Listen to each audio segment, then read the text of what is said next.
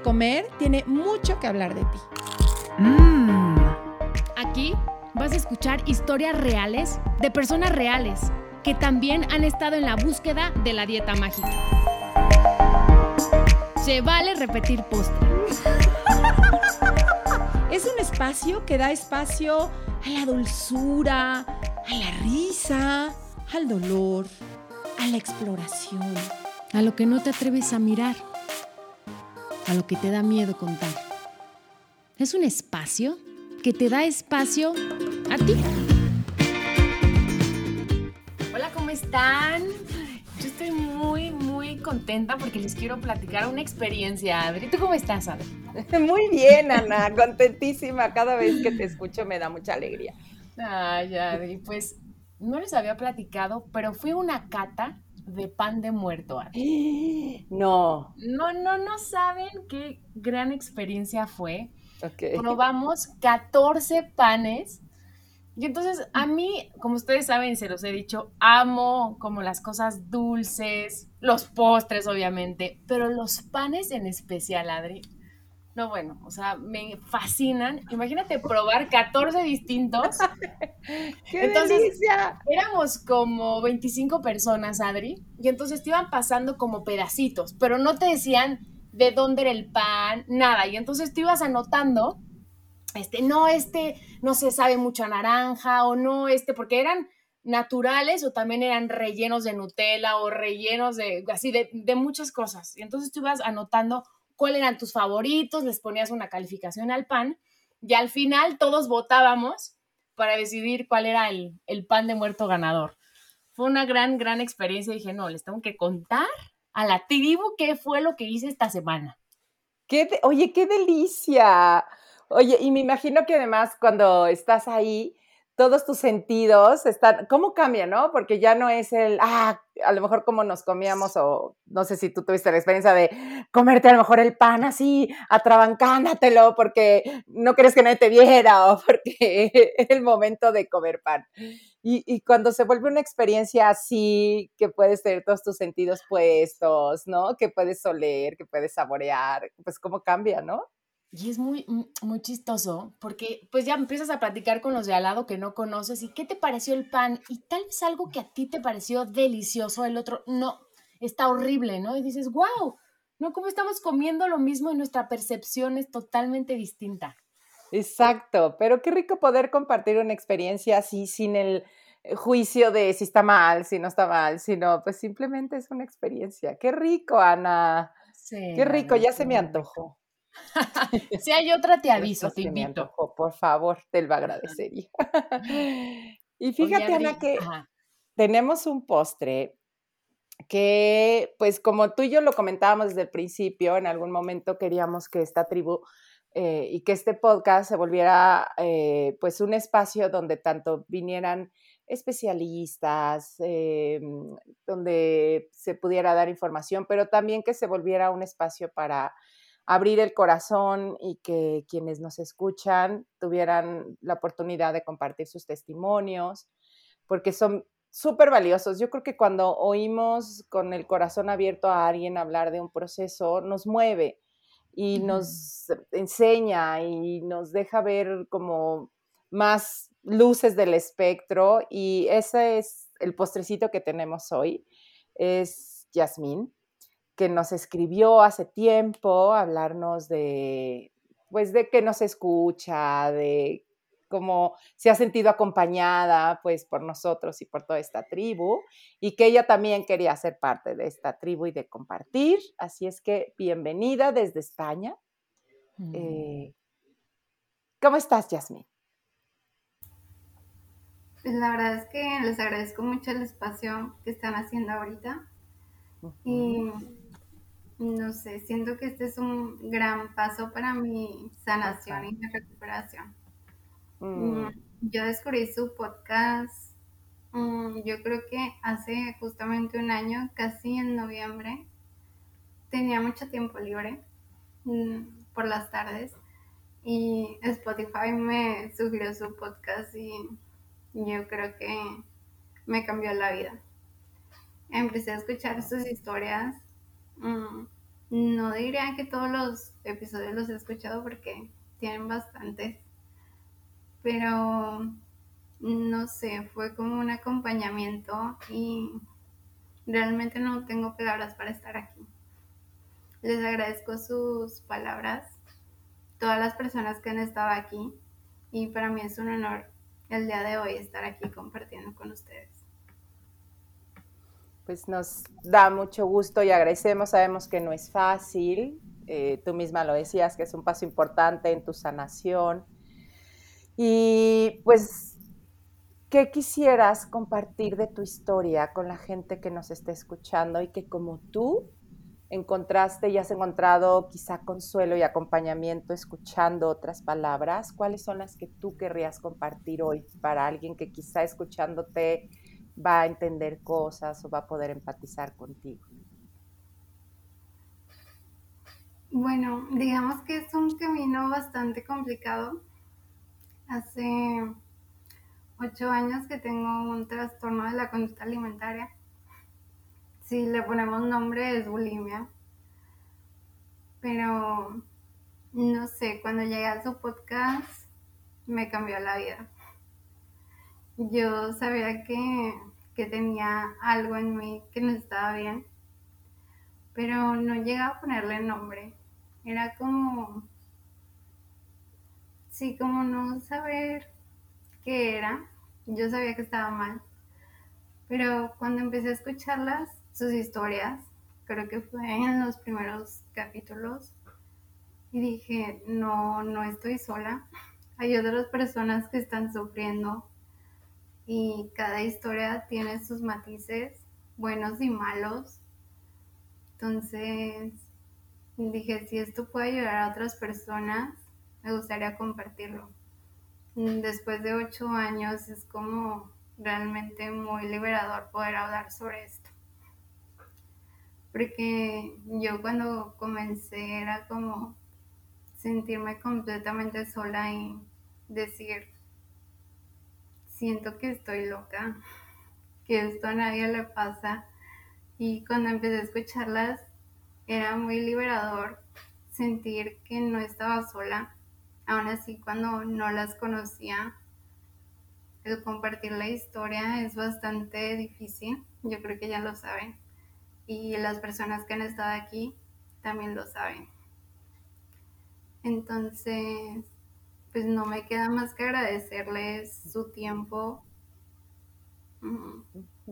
todo lo que sufrieron también, porque creo que los que estamos de este lado lo sentimos, mm, lo comprendemos y agradecemos el que lo estén hablando.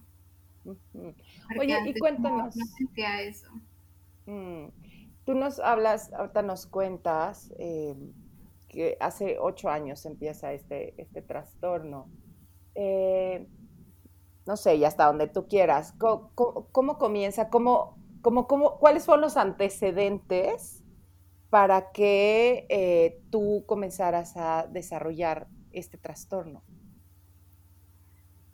Mm, bueno, yo digo, son ocho años desde que comenzó, pero yo creo que va mucho más allá atrás cuando escuchaba la historia de Ana, mm, la primera vez que las escuché, yo creo que en los primeros dos episodios era como muy doloroso darme cuenta de que chiquitas ustedes tenían como que esta percepción difícil con su cuerpo, con su peso.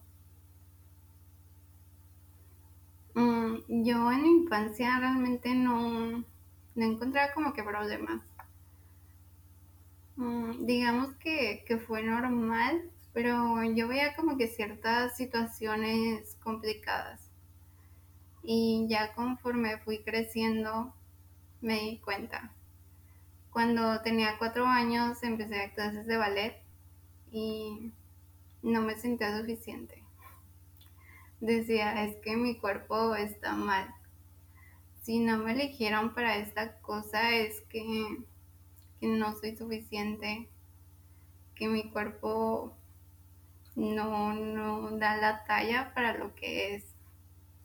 Y aún así que a, mí me encantara, era como no, no es suficiente. Y cuando escuchaba las historias de ustedes era como, realmente en la infancia no, no era un problema, pero conforme fui creciendo se volvió uno. No era muy consciente. Yo antes pensaba que mi infancia era como que muy feliz, pero la realidad es que no. Simplemente como que lo dejé de lado y, y lo bloqueé. Era demasiado para mí en ese momento y dije, no puedo lidiar con esta situación y la voy a dejar de lado. Estuve en ballet desde los 4 hasta los 8 años y recuerdo muy pocas cosas de mi infancia, la verdad. Mm, ellos me decían, tu cuerpo va a ser muy bonito porque estás en ballet. Entonces, yo no tuve problemas con el peso durante toda mi infancia, era como normal lo que la sociedad aceptaba. Entonces, cuando yo dejo el ballet a los ocho años era como, ¿y ahora qué hago? No, ya no tengo estos cumplidos, ¿ahora qué hago después de todo esto? Y cuando ya dejo este taller, digamos que en la secundaria fue cuando me fui haciendo más consciente de mi cuerpo, porque era como ya no estás haciendo nada. ¿Y ahora quién eres? ¿Cuál es tu identidad? Entonces, después de eso es como darte cuenta que, que tu entorno más cercano es muy consciente de, de cómo te ves. O sea, ya no recibías igual esta aprobación y, y, no, para nada. esta mirada. Después de los ocho años fue como, pues ya no está bailando. Mm. Está haciendo otras cosas, pero ya no, ya no va a tener ese cuerpo, ¿no? Entonces en ese momento para mí era como, mm, no, no era muy consciente, pero ya empezaban ciertas situaciones con mi cuerpo, con mi persona, me volví muy insegura y decía, es que si no tengo cierto tipo de cuerpo, a las personas no les va a importar quién soy. ¡Ay, qué duro eso que estás diciendo! Si no tengo cierto tipo de cuerpo, a las personas no les va a importar quién soy. ¡Qué fuerte! Sí, yo estaba muy chiquita, pero creo que siempre lo supera como si no, no estoy haciendo esto que les gusta a los demás, ser muy complaciente. No va a importar todo lo demás que yo haga. Es insuficiente. Entonces, mm, no me di cuenta, la verdad. Sigo creciendo. Mm, yo dejo el ballet por completo. Y siempre fue algo que me gustó mucho. Entonces, cuando lo dejo es como, no soy suficiente. Estuve en, yo creo que todos los talleres y, y nada me gustaba, entonces era muy complicado. Mm, pero siempre fue la danza lo que más me gustaba. Y a los 16 años, bueno, tenía 15. Cuando entré en secundaria, cada año la enfermera nos pesaba pero yo creo que nunca me importó hasta tercera de secundaria, cuando veo que me pesa y pesaba más que el año pasado. Entonces yo dije, estoy muy gorda, esto no puede seguir así.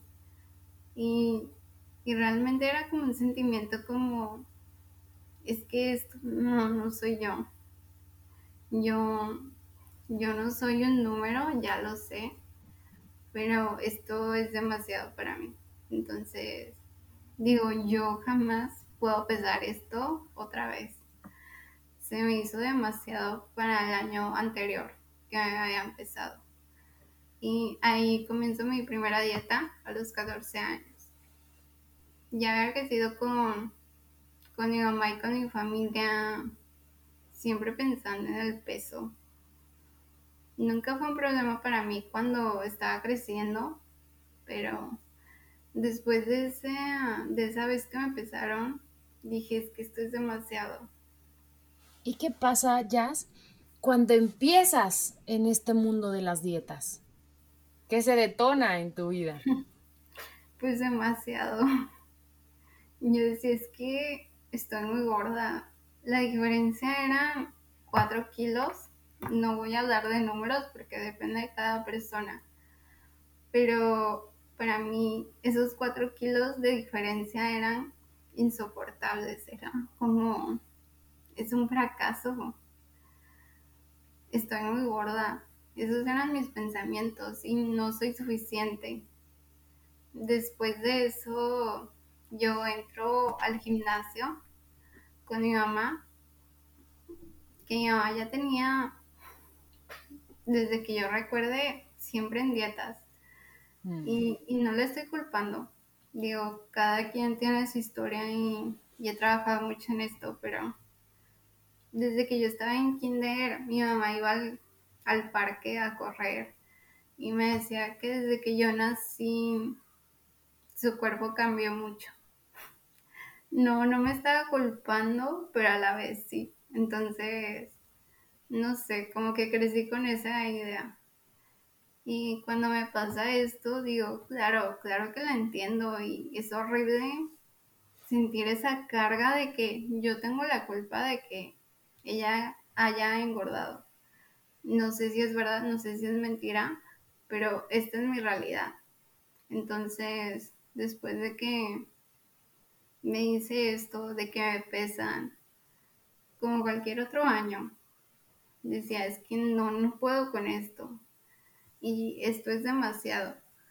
Entonces, entro a Pilates, mi mamá me apoya, hago mi primer dieta me empiezo a sentir súper mal porque, claro, era una dieta muy restrictiva. El control se vuelve horrible. Y yo ya había tenido como que ciertas situaciones muy conflictivas con, el peso y, y, decía, es que no, no, no voy a poder con esto. Es demasiado. Sí bajé, bajé los cuatro kilos que quería pero después ya no bajaba, entonces se volvió un control. Decía, es que después de esto, ¿cómo puedo seguir bajando? Y no podía.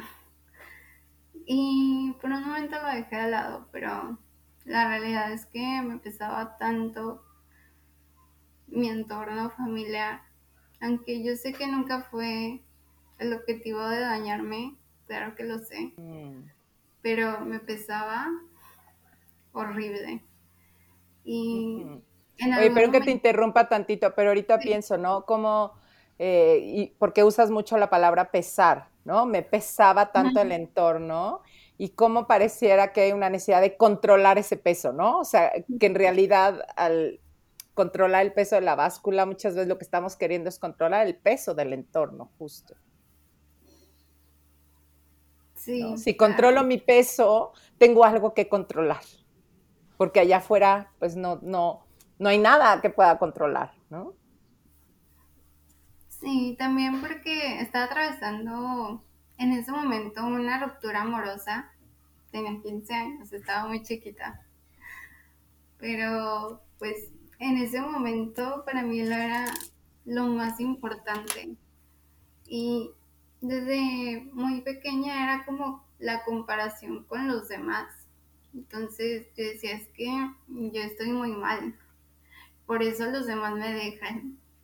Y yo creía que el peso era todo.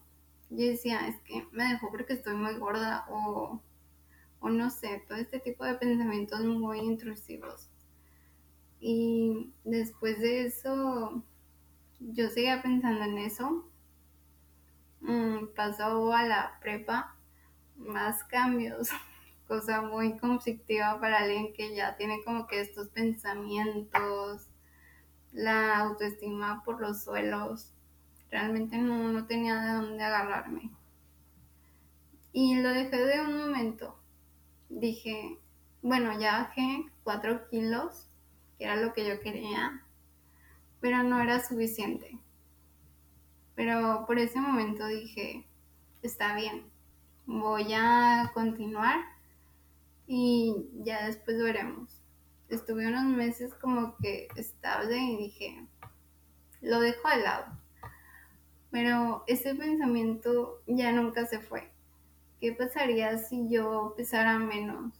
Las personas de mi alrededor me, me querrían más. Sería más suficiente. Pero la realidad es que no. Entonces ya cuando estoy relativamente estable, comienzo una relación nueva. Y bueno, o sea, eso me hundió por completo. Los primeros meses estuvieron bien, pero ya después era insostenible, era como, no puedo mantener esto. No, no era un trastorno como tal, pero yo sabía que estaba mal. Entonces yo hice todo porque esa relación se mantuviera. Al final no se mantuvo. Y, y no sé, realmente se me fue de las manos y... Algo más que no pudiste controlar. Claro, siempre fue el control. Era como, me puede estar pasando todo, pero esta persona me quiere. Y yo quería mantenerla. O sea, hasta cualquier cosa que yo haga, la voy a mantener. Hasta que ya no pude. La otra persona dijo, yo me voy. Entonces cuando pasa eso, se me acabó todo. o sea, en algún momento él se dio cuenta de que no estaba comiendo bien y situaciones muy similares al trastorno, pero en ese momento muy, muy leves para lo que iba a seguir después. Y después de eso me dijo, yo me voy. Entonces yo dije, me quedo sin nada. Entonces mi trastorno se agravó bastante. Y después de eso, yo no sabía realmente de dónde agarrarme porque mm, cuando comenzó era como que muy leve.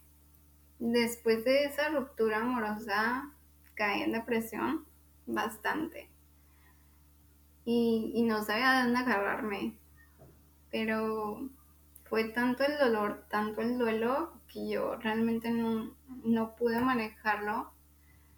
Y no sé, realmente toqué fondo.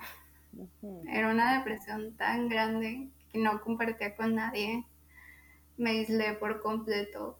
Mis amigas sabían que, que había terminado, pero la situación estaba bastante mal. Y fue ahí donde comencé a dejar de sentir por completo. Me sentía muy mal, no, no le decía a nadie.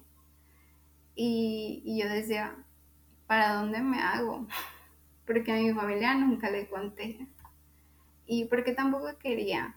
Era una, un bloqueo muy, muy grande. Y por más que yo sentía estas emociones tan difíciles, yo decía, es que si le cuento a alguien me va a dejar, o me va a dejar de querer, o es que estoy completamente sola y de eso se alimenta el trastorno por completo. Claro. Mm, dejé de comer y ahí fue en donde ya no sentía nada, no, no comía, no sentía placer por nada. Había empezado a tomar clases de ballet otra vez justo antes de que pasara todo esto. Pero después de que pasó esta situación, fue como que me quedé, pero ya no sentía nada. No sentía placer por comer, por bailar, por nada. Entonces yo me quedé en esas clases, pero realmente no, no sentía nada. Era muy difícil para mí. Nunca las dejé porque creo que eso fue lo único que me salvó en ese momento. Y, y mis maestros tampoco era como que se fijaran en eso, que yo siempre pensé, eso era como, si no estoy delgada, no, no vale la pena bailar, no vale la pena estar ahí y siento que, simplemente no, no soy suficiente como para estar presente. Entonces era tanto el dolor que me desconecté por completo. Mm. Y el dolor era tan grande que, que así seguí. O sea, iba a clases, estaba en la escuela y todo se mantenía igual. Porque yo les dije a mis papás que, que ya había terminado la relación, cosa que no es cierta, pero yo no podía hablar sobre, sobre lo que realmente había pasado. Entonces ya cuando termina todo es como, pues estoy sobreviviendo, pero necesito tener esto. Entonces, después de la depresión, de no comer, no sentir hambre por completo, después de eso es como de repente llega el hambre. Claro, porque era hacer ejercicio para no pensar en nada, no, no sentir nada. Era como realmente estar muy vacía. Recuerdo que mi mamá, después de algunos meses, claro que se dio cuenta. Era muy evidente. Y mis amigas lo sabían, pero yo no permitía que nadie se me acercara. Era como, es insoportable hablar sobre esto y prefiero no hablar sobre ello. Sabían que estaba triste, pero yo creo que no, no sabían la magnitud de todas estas emociones y de otras situaciones que no había trabajado. Entonces... Oye, dices, ahorita me, me llamó la atención cuando dices, después de no sentir nada y de poder estar como desconectada del hambre, del placer, de, eh, digo, de, sí, pues del, de, tu propia necesidad, me imagino, y mencionas, y de pronto llega el hambre. ¿Qué, qué significa esto de y llega el hambre? Bueno, es que al principio no, no sentía hambre para nada, pero claro, o sea, duré algunos meses sin, sin comer bien y al final me gustó. Era como, esto es lo único que puedo controlar. Exacto, y de pronto el hambre te dice, ¿qué crees que no? ¿No? De pronto. ya llegué. ya llegué, aquí está la vida, aquí están tus necesidades, aquí estoy. Sí. Sí, ya cuando empecé a sentir el hambre era como, ¿qué es esto? ¿Qué es Yo realmente no, quiero seguir comiendo. Mm, y de alguna manera, claro que me di cuenta de que Sí, que ya no quería seguir comiendo. Traducido, no quiero seguir viviendo. Claro, claro, porque el hambre nos habla de vida. Sí, eso lo entendí yo creo que años después. Y decía, es que imposible. ¿Cómo estar sintiendo esto y querer seguir viviendo? No. El mm. trastorno avanzó tanto en meses se aprovechó de mi personalidad en ese momento de no querer compartir esto con nadie. Yo decía, me voy a morir y nadie va a saber lo que estoy pasando. No veía ningún futuro para mí. Era como, mm. al inicio no voy a comer, no voy a sentir nada. Aunque me esté pasando todo esto, prefiero sufrir sola. Y, ya después, pues no sé. Mm. Después veré cómo le hago, pero en un inicio era como no querer sentir nada, no, no estar presente. Los demás me veían como que normal, porque como que siempre estuve como que muy alejada. Y claro, cuando pasa esto es como que muy fácil decir, pues está triste. ¿Y, qué pasa, Jazz, cuando tú no quieres sentir, pero estás sintiendo? O sea, no, no quiero sentir hambre, pero tengo hambre, ¿no? Entonces ahí, ¿qué, qué pasó? Mm, pues me costó muchísimo. Mm, no, no quería sentir nada. Y todos esos años que estuve como que evitando esas emociones nunca se fueron. Digo, creo que es una historia muy extensa porque son ocho años, pero resumiéndola, ya cuando entré a la universidad, ya había pasado como que dos años de esa situación. Decía, es que no, no puedo sola. Entró a un diplomado de arte terapia y fue enfrentarme con todo lo que no quería sentir. Entonces yo decía, es que o lo enfrento o no sigo viviendo. Esa era la realidad.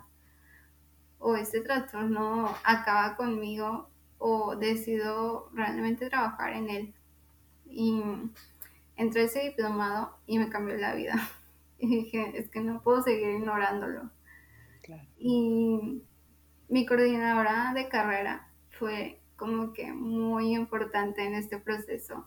Y digo, es que o lo hablo o no, voy a poder seguir viviendo. Porque claro que pensé que dije, ya, ya no quiero seguir con esto, ya no quiero sentir nada. Fue muy difícil para mí entrar a la universidad y no poder contarle a, a nadie esto. Y en algún momento después de que entré al diplomado dije, es que no, no, no puedo. Y se lo conté a ella y fue como, yo estoy aquí, te voy a escuchar siempre. Y hasta que me gradué fue como, yo voy a estar aquí. No, no estás sola. Y, realmente eso me cambió la vida. Era como alguien que te escuche. Y mi psicóloga también. Digo, yo estuve en terapia en diferentes momentos, pero por una o por otra cosa era como imposible aún así que yo le contara a alguien que, me estaba pasando esto, no, no podía concebir que, yo iba a salir. Era como, no, no veo un futuro para mí y es imposible, solamente me quiero desahogar. Pero como que estas personas estuvieron muy cerca de mí, me dijeron, si puedes, puedes respirar, puedes contarme lo que quieras y yo no me voy a ir. Que era lo que el trastorno me decía, de que está sola, a quien le cuente se va a ir. Y la verdad es que no. En cuanto empecé a hablar sobre eso, fue como, no, no estás sola, no, no puedes estar completamente en tu situación, pero aquí voy a estar. O sea, te voy a escuchar en lo que pueda. Y eso fue lo que me sacó la vida, de verdad. Sí. Pues es que me imagino que después de vivir esto tan aislada y, como dices, ¿no? Las voces del trastorno diciéndote, no, no, allá afuera no es seguro, te van a dejar de querer.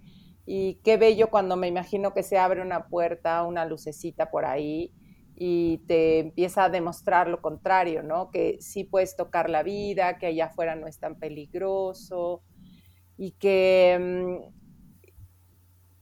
pues quizá hasta este mismo trastorno, o sea, creo que es bien ambiguo, ¿no? Porque por un lado te hace sentir esto, pero por otro lado casi casi el trastorno es lo que te mantenía viva también, ¿no? O sea, como estar en este lugar y con esta lucha de sentir, de sentir el hambre, de quererla eh, anular, de, o sea, por otro lado, también te mantenía en la vida, ¿no?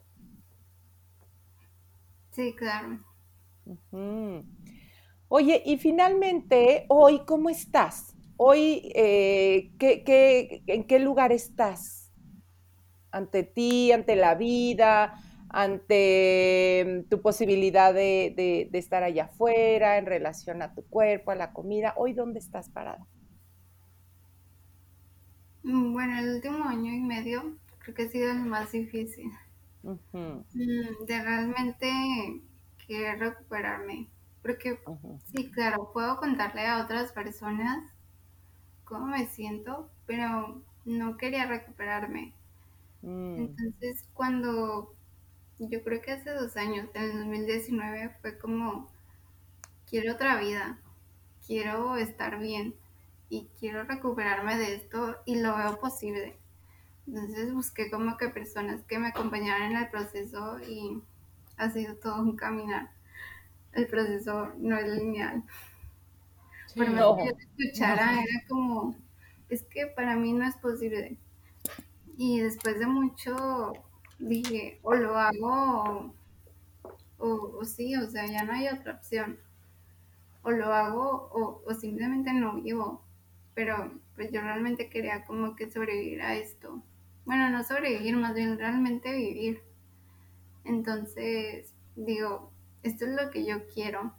Y claro, con el podcast, muchísimas herramientas más, digo, es que es posible escuchar a otras personas y por eso lo estoy haciendo ahorita. Es como que, que le cambie la vida a otras personas. Que, que, no importa que hayan pasado años, meses, semanas, yo qué sé, mm, las personas pueden cambiar su, su rumbo de vida. Y ahorita me encuentro en, un proceso de recuperación. Como les escribí, no, no estoy completamente recuperada, porque claro, son muchos años, pero ahorita de corazón siento que, que lo puedo hacer. Y les agradezco mucho el espacio que ustedes han abierto para compartir a testimonios expertos y compartir sus historias. Realmente es como, no sé, para personas que ya tienen años, tienen meses, tienen semanas, días, les cambia el mundo. Yo creo que me gustaría que entendieran que, que para algunas personas es tan importante el, el estar aquí, el compartir información, cosa que me hubiera gustado saber hace años, porque claro, ocho años se dice muy fácil, pero viéndolo desde este punto es como... ¿Cuántos años tienes, Yasmin? Tengo 25. Mm. Y pues digamos que cuando yo empecé la primera dieta tenía 14. Pero bueno, eso ya, ya depende. Pero la verdad les agradezco el espacio que han hecho para, para cambiar esa narrativa.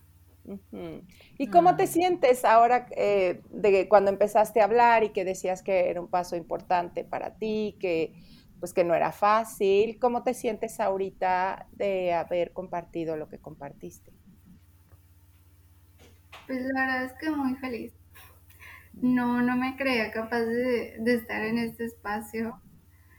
Y si alguien le puede ayudar como para darse cuenta que no importan los años, el tiempo que tengan con, el trastorno, no sé cómo sentir la esperanza cerca y de que realmente es muy posible. Mm. Sí. Oye, no, pasa nada por el tiempo. Mm. Y ya, y si hoy fueras un postre, ¿qué postre serías? Mm, yo creo que un brownie. ¿Un qué? ¿Un qué? Un brownie. Ah, ah, un brownie. Sí, la verdad es que no, no era de postres, pero cuando empecé la universidad era como, yo creo que fue eso lo que más me gustaba. Una de mis mm. compañeras vendía brownies y siempre le compraba y esa fue la primera vez que lo probé y que lo disfruté. Entonces mm. me quedo con eso. Qué rico. Y tú has sido un postre que hemos disfrutado también nosotros. Te agradecemos muchísimo que hayas tenido como la, la, valentía de poner tu voz para mucha gente que como tú dices puede estar ahí, puede estar sintiéndose tan sola. Creo que es bien valioso cuando nos puedes contar qué pasaba en tu mundo interno, qué pasa en tu mundo interno durante el trastorno. Creo que eso es bien valioso porque no, no cualquiera y creo que también si alguien lo escucha y poder decir, yo estoy ahí, ¿no? Y nadie se había dado cuenta que yo estoy ahí. Entonces, muchas gracias, Jazz, por haberte eh, compartido con nosotras.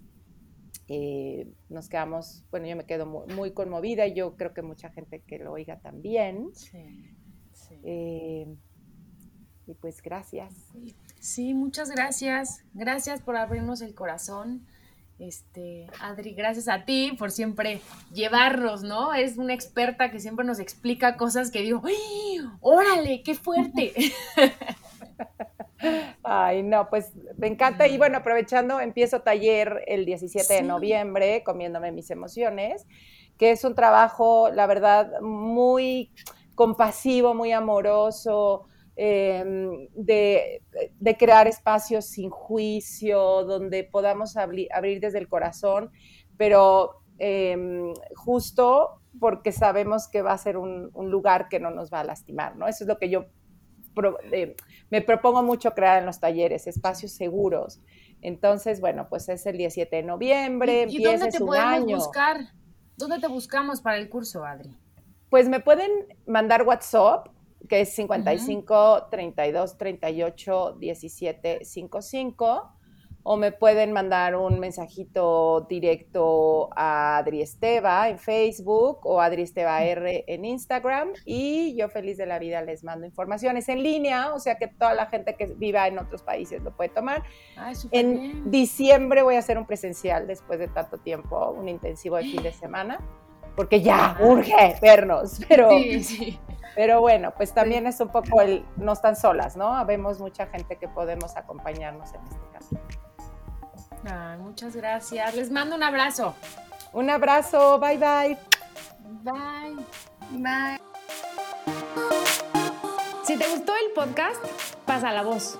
Y no olvides suscribirte.